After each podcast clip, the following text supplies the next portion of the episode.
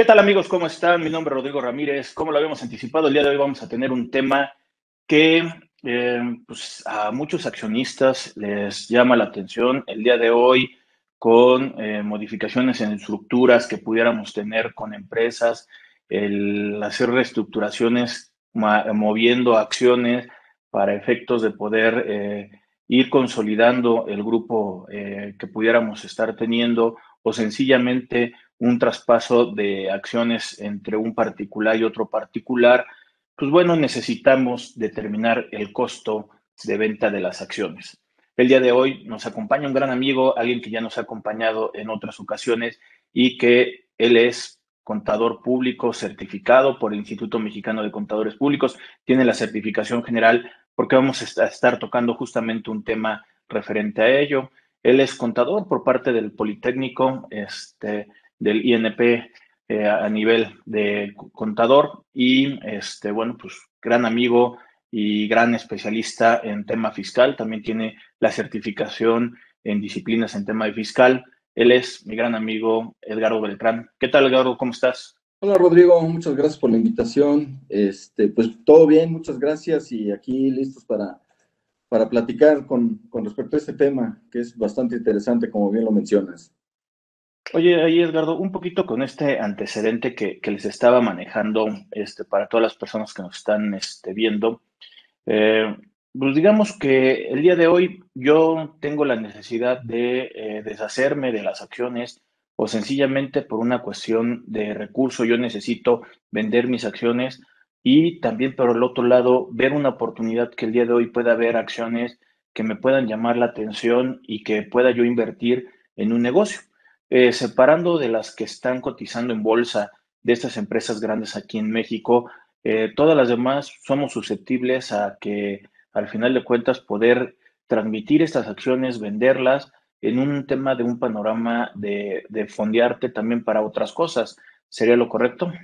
Sí, digo, la verdad es que la situación económica actual pues este, repercute en muchos sentidos y pues vamos, muchos, muchas personas físicas y personas morales eh, se quieren hacer llegar de esos recursos de alguna u otra forma y pues una de las opciones es, o como bien decías al principio, una reestructura en, las sociedades o de plano vender sus acciones o partes sociales dependiendo, dependiendo la sociedad en la que estén invirtiendo este dinero, ¿no? Que tengan.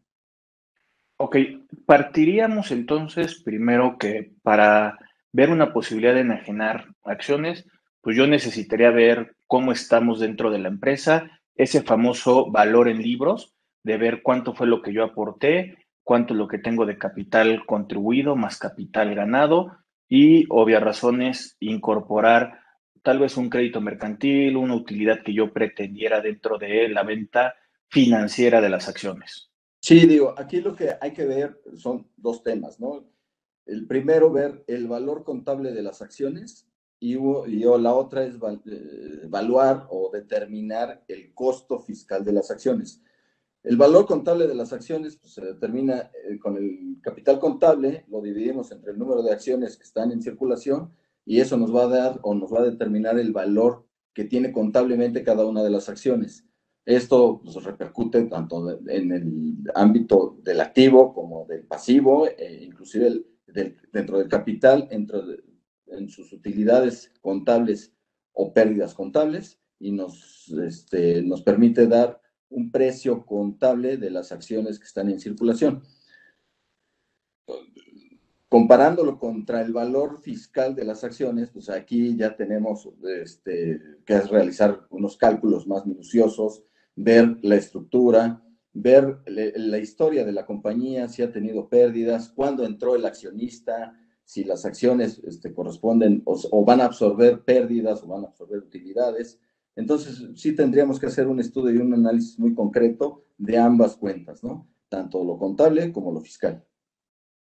Retomando entonces ahorita un poquito, eh, primero la cuestión del, del, valor financiero, de este de valor en libros de las acciones, digamos que se pactará un precio establecido, acordado eh, por las partes, yo quiero vender, traigo un costo asumido, por lo menos lo que hice yo de una aportación en cuestión líquida. Y como lo estabas comentando y también yo, eh, algo de utilidad que yo quisiera tener y obvias razones que la contraparte también esté dispuesta a darme eh, ese, ese sobreprecio.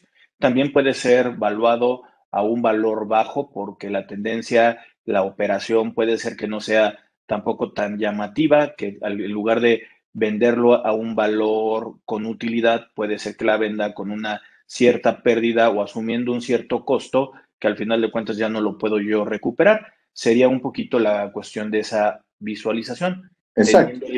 Teniendo, el contrato, se plasma y ahora sí que lo llevamos hacia adelante. Exacto. Aquí intervienen un par de, este, de aristas que yo pondría sobre la mesa. Vamos, si, si, la empresa trae pérdidas y yo digo, pues no, no le veo futuro a esta empresa, pero resulta ser que trae un contrato a futuro que le va a dar mucho, este, muchas utilidades, bueno, ahí podríamos este, manejar un precio de venta mucho mayor con respecto a la, al, al, precio contable que tuviera cada acción. Digo, hay que ver cada, este, cada, escenario, perdón, cada escenario y cada particularidad de las operaciones. vamos, es un traje hecho a la medida en donde se tiene que visualizar y se tiene que analizar pues, todas las circunstancias que rodean a la, a la operación y a la propia empresa. Sí, que, que, normalmente, como dices, creo que se hace un análisis eh, financiero proyectando tal vez unos 5 o 10 años eh, cómo van a estar la cuestión de las utilidades. Eso es una famosa proyección para poder ver eh, esos flujos generadores de efectivo y para ver si realmente la inversión va acorde a lo que tú estás pensando que pueda hacer hacia el futuro. Y también la otra perspectiva que también ya hemos tenido por ahí otro otra plática, está ahí los invito a que vean el canal de YouTube, que ya tenemos diferentes este, pláticas. Estuvimos platicando de un, un due diligence, que dependiendo la figura, puede ser fiscal, contable, eh, financiero, legal, te puede dar parámetros para poder ver que la empresa esté bien y al final de cuentas sepas lo que estés comprando en las acciones dentro de la, de la sociedad y que al final de cuentas, pues, eh, si hay un cierto riesgo que estás asumiendo, pues con lo tengas controlado. Y eso también podría ser como una forma de medición del valor que se puede estar asignando en, en, esta transferencia de, de, acciones. Sí, exacto. Eh, vamos, entre mayor riesgo tenga la compañía, como bien dices, un due diligence podría ser un buen termómetro para decir, bueno, esta compañía tiene mucho riesgo, esta compañía tiene poco riesgo eh, con respecto a obligaciones futuras que, que pueda tener con, este, eh, comprometidas también se ven mucho los activos que pueda traer en su, este, en su panza, como decimos nosotros, o sea, que, que, pudiera traer dentro de, la, de, dentro de sus activos este, y que le pudiera redituar ingresos a futuro, ¿no? Es, vamos, son análisis que se tienen que hacer eh, muy a detalle para poderle asignar un costo o un valor a las acciones o a la compra de las acciones, pero a valor comercial. ¿no? Y, que es diferente al valor fiscal que le vamos a determinar para el pago de contribuciones o el pago de los impuestos. Oye, ahí Edgardo, y, si digo que ya está plasmado en la cuestión de, un contrato, ahora sí a lo que eh, era un poquito el llamado a esta plática. Pues ahora sí que ya tengo las condiciones, ya pactamos la cuestión de un precio, ya lo tenemos plasmado en un contrato, ya vimos que me vas a pagar todo el día de hoy o me lo vas a pagar a tema de crédito, tantas mensualidades, ya quedó todo plasmado dentro de, del contrato. Ahora sí, partiendo de aquí, ¿qué onda con el tema fiscal? Bueno, aquí tenemos un enajenante y un adquirente, ¿no? Eh, tanto como uno u otro pueden ser personas físicas residentes en México, personas morales residentes en México o personas físicas o morales residentes en el extranjero. O sea, puede haber una combinación de ambas, de, de estas tres, en donde de acuerdo a, a, cada una de ellas vamos a determinar el impuesto que tiene que contribuir. De entrada, este, yo te podría decir que eh, el artículo 126 de la ley del impuesto sobre la renta me dice que debo de hacer un pago provisional y este pago provisional va a corresponder al 20% eh, que tenga que retener el enajenante por la operación de compraventa de estas acciones. Ahí partiendo y, antes de poder avanzar, Edgardo, entonces, este artículo que estás mencionando, el 126 de la Ley de Impuesto sobre la Renta, está en un título cuarto, este, en un capítulo de enajenación eh, de, de, bienes, efectos de personas físicas. Esa retención que dices del 20% aplicará solamente que fuera persona física, esa retención buscando a que haya un tema de contribución y por lo menos que llegue una declaración anual ya con algo pagado y que no haya un diferimiento tanto del tema de pago de En el caso de que fuera una persona moral, que también sería el mismo procedimiento para poder determinar ese costo que vamos a enfrentar contra el ingreso, eh, a ellos no se les efectúa pago provisional, pero sin embargo, si la ganancia que se determine entraría para efectos del pago provisional dentro de los ingresos nominales y que al final de cuentas ellos pagarán al final del periodo. La única diferencia ahorita rápidamente sería que para la persona moral no habría retención, si pago provisional y en caso de la persona física, el pago provisional sería esta retención del 20% que comenta. Es, correcto lo que dices. De acuerdo al artículo 18, fracción cuarta, si mal no recuerdo, eh, las personas morales van a pagar o van a realizar el pago provisional de la utilidad que obtengan de esta operación. Para personas físicas, la ley me dice que directo el 20% sobre el monto de la operación, ¿no? Que como ingreso, ¿no? Sobre el ingreso, sí, exacto. Entonces, no es lo mismo pagar sobre una operación de un ingreso de 20 millones de pesos a pagar sobre la utilidad que se obtenga, este, quitándole el costo fiscal de las acciones que tuviera este, pues, este contribuyente. Que ahí justamente es cuando entra eh, gente como tú, que está certificada y que tiene registro ante la GAF, eh, para poder eh, tener una cuestión, una opción para que no me retengan ese 20%, porque, o sea, digamos que en líquido me quedaría un 80% y una retención del 20%, que quién sabe si se me convierte en saldo a favor y ahorita para que me lo devuelva está muy complicado. Sí, eh, completamente de acuerdo contigo. Es, solicitar una devolución hoy en día es como querer sacar agua de una piedra. Entonces, optimizando recursos, nos apegamos a lo que viene siendo el, el, párrafo cuarto del 126 que me abre la opción de que se pueda hacer una retención menor a la del 20%, siempre y cuando se cumplan ciertos requisitos eh, de acuerdo al reglamento. En el reglamento lo encontramos en el 215 de la ley. Y que es el, el famoso conocido como el dictamen de contador público certificado, y que es la opción que si bien te haría muchas veces hasta pagar casi el 35% la tasa máxima, pero ya sobre una utilidad que creo que es muy diferente a pagar un 20% sobre el ingreso. No, completamente, ¿no? no es como mencionábamos hace un momento, no es lo mismo pagar sobre una operación de 20 millones de pesos el 20%, a lo mejor pagar un, un 35% sobre una utilidad de millón y medio de pesos, ¿no? Eso es completamente diferente. Inclusive te podría salir alguna pérdida, ¿no? Dependiendo el monto, el monto que tengas este, en, la, en la operación y tu costo fiscal de las acciones. Sí, porque bueno, el momento de multiplicar cualquier tasa del impuesto por el cero, siempre te va a dar, cero, ¿no? Salvo que vayas en un avión con este, este Enrique Peña Nieto, que te salen otros cálculos diferentes. Sí, claro, claro.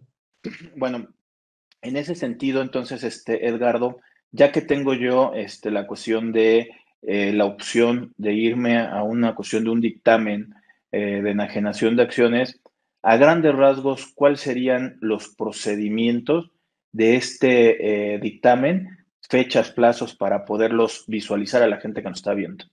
Bueno, en primera instancia pues, nos remitimos al artículo 215 de la ley del reglamento, perdón, pues, sobre la renta, y aquí me dice que voy a tener que presentar un aviso de dictamen. Ese aviso de dictamen lo tengo que presentar a más tardar el día 10 del mes siguiente en el cual se está realizando la operación. Es decir, si nosotros ahorita estamos en octubre, 18 eh, de octubre, y realizamos la operación hoy, tenemos hasta el día 10 del mes de noviembre para poder presentar este aviso de enajenación de acciones, que es el formato 39 no ha salido de forma electrónica todavía. Traemos varios ejercicios, varios años en que estamos esperando que se dé este, este aviso y, e inclusive el, el, dictamen de forma electrónica no, no ha sido así. Entonces, seguimos presentando en papel el aviso, que es el formato 39. Tenemos hasta el día 10 del mes siguiente en que se realice la operación. Si, da, si cae 10 el día sábado o domingo, que es inhábil, la, recomendación es que se presente pues, la semana en, antes de que se cumpla el día 10. No, aquí como, como es muy específica la ley, que, que no debe de pasar del día 10, pues no nos da la oportunidad de apegarnos al código fiscal de que se va al día hábil siguiente, que sería el lunes, ¿no? Lo recomendable es presentarlo antes del día 10.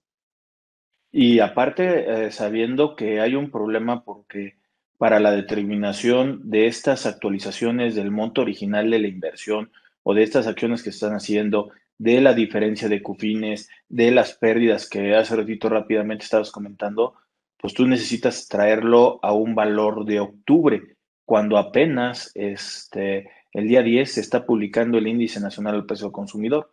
Entonces, creo que también se llega a complicar muchas veces la presentación de este tipo de, avisos que no vienen los, con los datos definitivos y que al momento de entregar el dictamen eh, tiene por ahí una variación por este índice. Exacto. Entonces, digo, si nosotros presentamos una operación del mes de octubre, nuestro índice que presentemos en el, en el aviso 30, en formato 39, pues lo vamos a traer actualizado al mes de septiembre, que es el índice, el último índice que tenemos. Cuando tengamos que presentar el dictamen como tal, entonces ya agarramos la, el índice que corresponde a octubre y ya, como bien dices, en, en, los datos que vienen tanto en el formato 39, que es el aviso, como en el 40, que es la presentación del dictamen, va a haber una pequeña diferencia, que la autoridad hasta el momento, pues, eh, creo que es consciente de ello y no ha este, emitido alguna, algún requerimiento del por qué se está obteniendo esta diferencia, ¿no? Estamos presentando el aviso de dictamen y hasta esa fecha nuestra utilidad o pérdida es de X cantidad de dinero seguramente cambiará ese dato ya cuando se presente el dictamen por la actualización de los índices. Y, aparte, pues porque después de ese aviso, que sería por ahí de entre el 10 de cada mes, eh, tú tendrías el día 17 para efectuar la retención o hacer el pago provisional, dependiendo te corresponda, pero ya ahora sí con el índice respectivo y ahora sí con un dato más real para poder presentar ese pago. Es correcto. Ahora, qué bueno que tocas el tema del día 17 porque la ley dice que eh, vamos a pagar la, el impuesto que corresponda a los 15 días siguientes de la obtención del ingreso.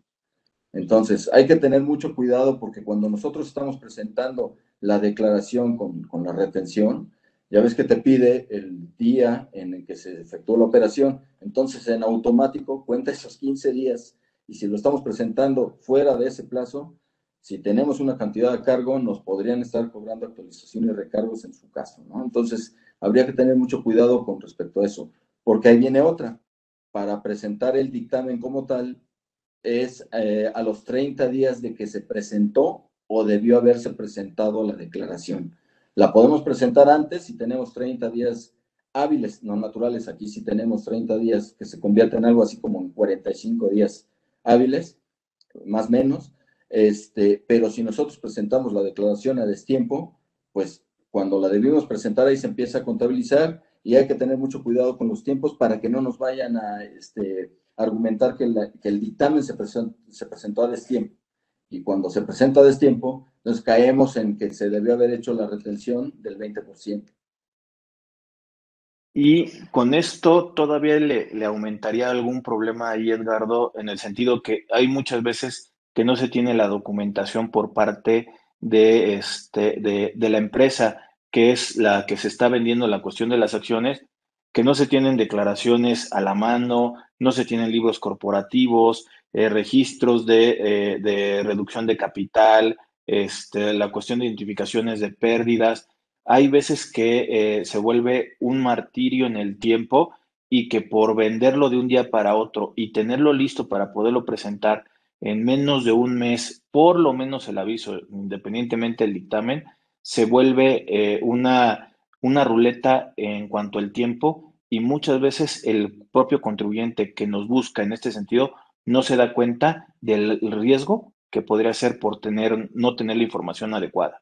Sí, aquí lamentablemente muchas veces ya nos buscan, y digo nos buscan porque también este, tú has hecho este tipo de operaciones, nos buscan cuando ya están acordados montos, fechas y todo, ¿no? Y oye, pero espérame, aquí te falta me, ha tocado ver empresas que les faltan declaraciones. Recordemos que las declaraciones se tienen que guardar toda la vida. No, no nos tenemos o no nos podemos basar en que, se, eh, que se las tenemos que guardar los últimos cinco años, ¿no? Se tienen que guardar todo el tiempo que, que subsista la empresa. Y me he encontrado con ese caso en donde faltan las declaraciones de hace 15 años, de hace 12 años. Entonces, pues ahí sí se complica un poquito el tema de, pues, para identificar, como bien dices, pérdidas, para identificar cufines, es, es este, dar un poco de palos de ciego para ver qué cantidad es la que corresponde, ¿no? Porque pues, si bien la empresa tiene su, su historial y, lo, lo, más este, organizado posible que lo tenga, siempre llega a faltar algún dato, siempre llega a faltar alguna declaración en alguno de los ejercicios ya pasados. Podemos determinar, o, lejos de determinar, podemos recuperar ciertas declaraciones que están en el historial del, SAT, e incluso solicitar copia este, certificada de las declaraciones al SAT, pero se tardan más de, este tiempo que tenemos para presentar nuestro dictamen. Entonces, como bien dices, pues sí, sí nos encontramos con ciertos, este, ciertos obstáculos para poder presentar un dictamen y con la veracidad y con el, conocimiento de que vimos y observamos y, palomeamos todos los datos que intervienen ahí, ¿no? Entonces, le podemos dar más costo o le podemos quitar costo. O sea, ese es uno de los riesgos que se corren. Y, otras cosas que también hay veces que no lo llega a medir la persona que, que ya acordó todo esto y como dices, te busca ya casi en el último dado del proceso y que no te permite todavía poderlo ver toda la cuestión del acuerdo, es si viene una empresa con fusión, decisión, este, si ya hubo una determinación de un costo anterior, que tú tienes que partir de ese costo. Entonces, eh, hay muchas variables que al final de cuentas eh, muchas veces se deja al que estoy vendiendo y pues contador determina la cuestión de la utilidad para pagar. Y, en la realidad no, no, podemos dejar eh, de, estar viendo el riesgo que es por no tener toda la documentación.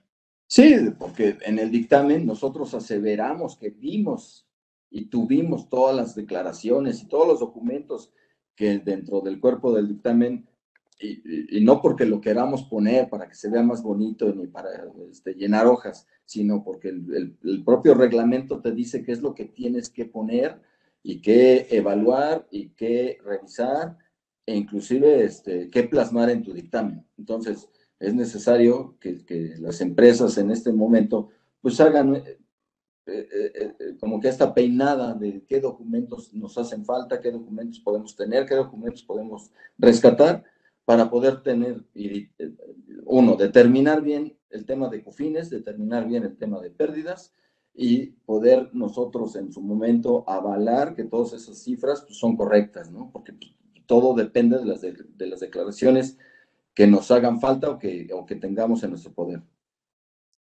Oye, Edgardo, rápidamente déjame invitar a la gente que nos está viendo a que nos pongan los comentarios en la parte de abajo, su oportunidad los vamos a estar este, contestando y los vamos a estar platicando.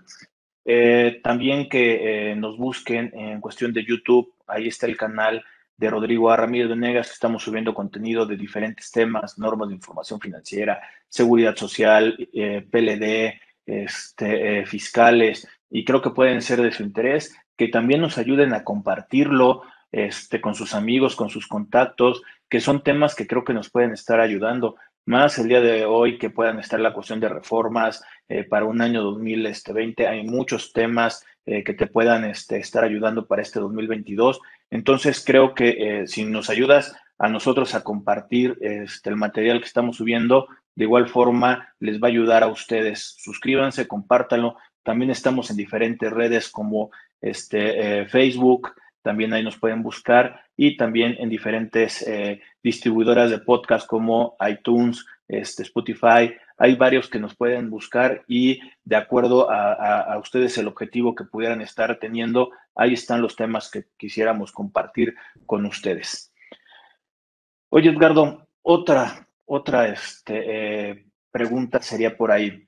Ok, ya me dijiste que el, dictamen, bueno, primero ya me dijiste más o menos cómo determinar acciones, ya vimos tema de previsión, de ver qué es lo que estamos comprando, ya vimos la cuestión de un contrato, ya vimos la cuestión de el aviso cuando se presenta, eh, lo del pago provisional, más o menos qué es lo que contiene la cuestión del dictamen. Y también hicieras un, un comentario por ahí que el día de hoy sigue siendo en papel, aunque ya tenemos varios años en que dijeron que lo íbamos a subir en tema de plataforma, muy parecido al, al, al DCIF o CIPRED, pero en cuentas está, eh, eh, todavía está en que no lo, no lo, eh, no se han subido.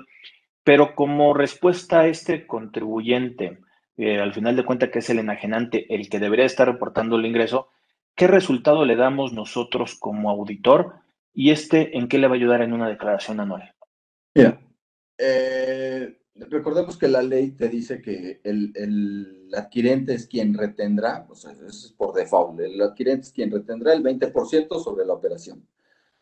Para eso es el aviso de dictamen. ¿Para qué? Para que nosotros, bueno, en este caso el contribuyente, el enajenante, diga, ¿saben qué? La autoridad no me van a retener el 20%, me van a retener menos del 20%.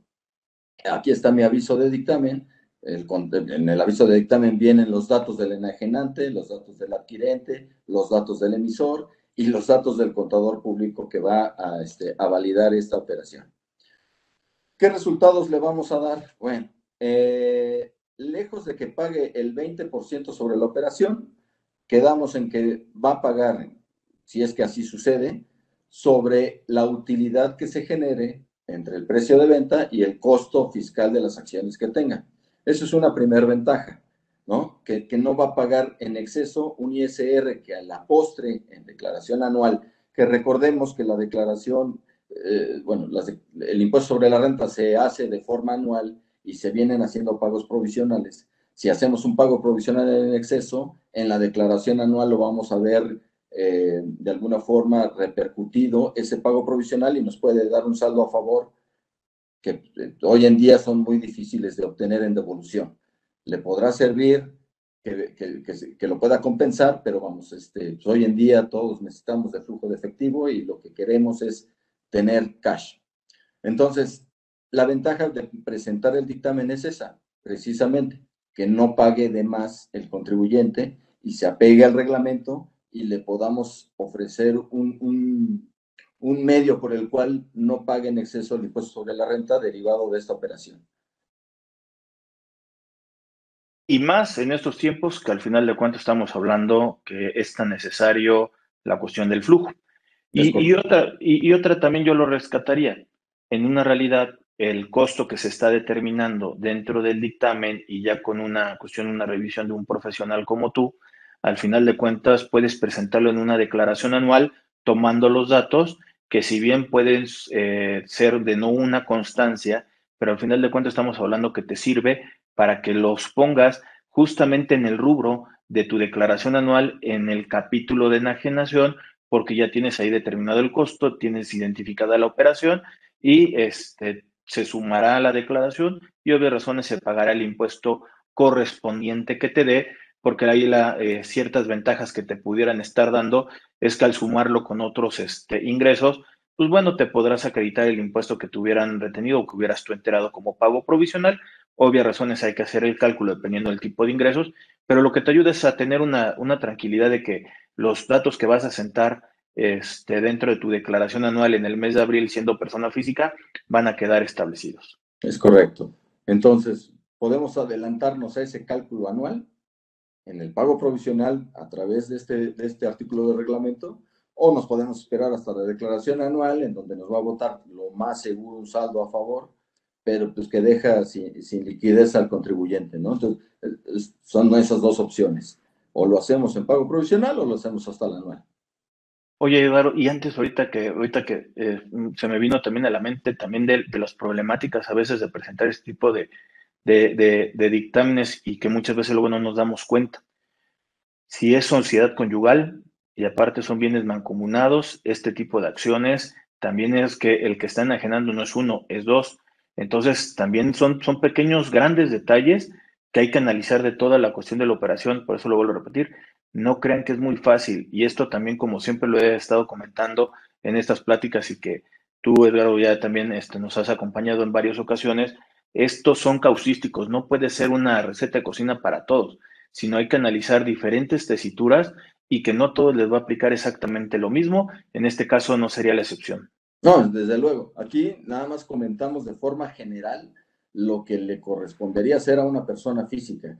Pero ya, como bien dices, si esta persona física además tiene una sociedad conyugal, bienes mancomunados, bueno, pues entonces aquí estamos viendo que afectadas a dos personas, nada más a una, ¿no? Si la, vamos a suponer, porque también nos me, ha tocado ese caso de que, este, pues, el, el que es enajenante era el papá, el abuelo que ya falleció, y pues este, le heredaron a los hijos o a los nietos estas acciones y no hubo nada de por medio, no hubo un, este, un, acta de herencia, no hubo nada que pudiera transmitirle esa propiedad, pues también ahí estamos metidos en, en, algún tipo de problema porque no tenemos un costo o no tenemos algo legal que pudiéramos este, tomar en cuenta para poder determinar los costos, ¿no? Entonces, sí son problemas personales que tiene cada contribuyente que debe de resolver, que nos debe de decir, ahora sí que somos como padres, ¿no? Este, pues confiésate como, como es para yo poder darte una solución y poder sacar esto sin que tengamos algún problema en el futuro con la autoridad. No, y aparte pequeños, grandes detalles, como digo, ¿no? El, oye, voy a heredar a mi nieto, pero solamente a mi nieto, no quiero a su pareja que le, que, que, que le caiga. Y esto muchas veces no es una realidad, tema jurídico, o sea, hay muchas cosas que sí se tienen que organizar en una transmisión de tema de herencias, legados, y que quede todo documentado para efectos de que la familia no se esté peleando ya después con ese tipo de detalles. Son muchísimas cosas. Exacto, entonces aquí tenemos un problema de, con las empresas básicamente que son familiares, que van creciendo, creciendo, creciendo y se tienen que institucionalizar en, alguna, en algún momento dado de la historia de la compañía, se tienen que institucionalizar y a su vez se tienen que este, asesorar por parte de, abogados incluso para poder este, delimitar, ¿sabes qué? Quiero hacer esto, ¿no? Específicamente, como, lo mencionaste hace un, hace un momento, quiero hacer esto, de heredarle a mi nieto, no a su pareja o a su concubina, no, no, no, a mi nieto, y eso tiene que estar bien establecido este, en todas las actas que se formulen, eh, se formulen en la sociedad. Y, como dices, ir creciendo de una empresa familiar a esa institucionalización de, de estas, eh, de estas empresas, y también estos que ya de los últimos años se ha escuchado el famoso gobierno corporativo, que también es muy importante que, que ustedes vean el salto que puedan estar teniendo y el día de hoy que cada vez muchas empresas lo necesitan, eh, este tipo de, análisis y que ahí se lo dejamos para que al final de cuentas ustedes los puedan ver. Edgardo, muchas gracias por acompañarnos el día de hoy. No sé si quieres ayudarnos con una conclusión o algo que creas que nos hizo falta platicar. Pues sí, mira, nada más concluir con que la enajenación de acciones, lo mencionamos en el principio, pero concluir que puede ser de una persona física, puede ser de una persona moral o puede ser una persona física o moral residente en el extranjero. Cada uno de ellos tiene su particularidad y cada uno de ellos tiene la forma de pagar el impuesto. Cuando son residentes en el extranjero, es una retención del 25% de acuerdo a la ley, este, y puede presentar un aviso de dictamen, claro, si hay un representante legal de la compañía o de quien, de quien enajene, eh, siendo residente en México y apegarse a los tratados, porque pues también los tratados intervienen en esto, y pues como lo hemos mencionado a lo largo de la charla, apegarse o, este, ahora sí que consultar a su contador de más confianza y decirle, oye, tengo pensado hacer esto, ¿cómo le hacemos? Antes de tomar cualquier decisión que pudiera ser este, contraproducente o ya no tener soluciones en el futuro. Y nada más haciendo esa presión, consultar tanto si yo voy a adquirir como yo voy a eh, vender, porque también es lo que estaba comentando, también necesitas verificar qué es lo que estás comprando. También te puedes asumir ciertos riesgos eh, que trae la compañía por ser un nuevo dueño. Entonces, antes de hacer tipo de operación, sí es acercarse con abogados, con consultores, con eh, contadores, con financieros, para ver que realmente la decisión que se va a tomar va acorde a lo que uno espera porque uno va buscando una expectativa. Como decimos en el argot, no vayamos a comprar un muerto que a los tres días apeste, ¿no? Entonces, mejor ir con pies de plomo y ver qué es lo que estamos adquiriendo. Y si al final de cuentas el, riesgo lo vale por la perspectiva económica, pues nada más asumirla, pero por lo menos nada más tener la conciencia de lo que de lo que se está haciendo. Así es. Eh, Edgardo, muchas gracias por acompañarnos este, el día de hoy. Este, de igual manera que les hice la invitación hace ratito, pónganos los comentarios en la parte de abajo del, del video.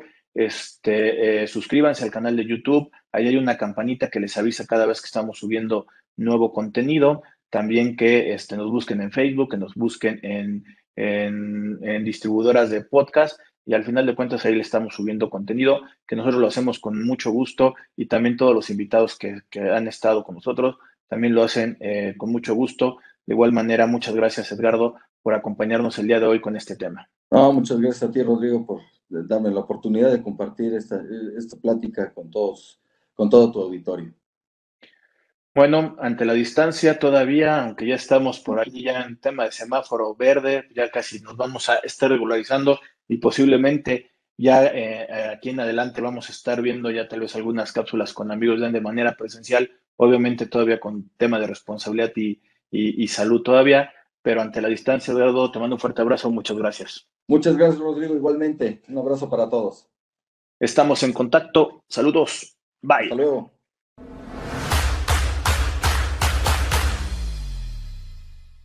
Si llegaste hasta aquí, te pedimos que te suscribas al canal de, YouTube de Rodrigo Ramírez Venegas y también que nos apoyes dándole like a la página de Facebook. Te recordamos que si tú quieres saber más de 10 datos rápidos que te pueden llegar a, servir en tu día a día, aquí, apriétale aquí, aquí lo estamos poniendo. Y también te sugerimos que le puedas dar like a esta lista, que lo que te va a ayudar es a darte contenido de las entrevistas que estamos realizando a través del canal. Suscríbete.